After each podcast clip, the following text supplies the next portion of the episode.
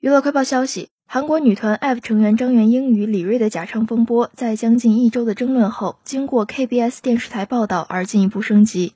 张元英与李瑞在上个月三十一号参加 MBC 歌谣大祭典时，因假唱而引发争议。一部分网民对两人在坐着唱歌不需要跳舞的情况下仍要假唱表示失望，但也有支持两人的网民主张，歌手在年底工作繁忙，身体状态不佳时假唱也可以理解。对于这次假唱风波，今天播出的 KBS 新闻节目评价称，K-pop 多年来重视舞蹈的风气，让假唱成为了大趋势，而歌手们过度依赖假唱，难免会让大众质疑他们的歌唱实力。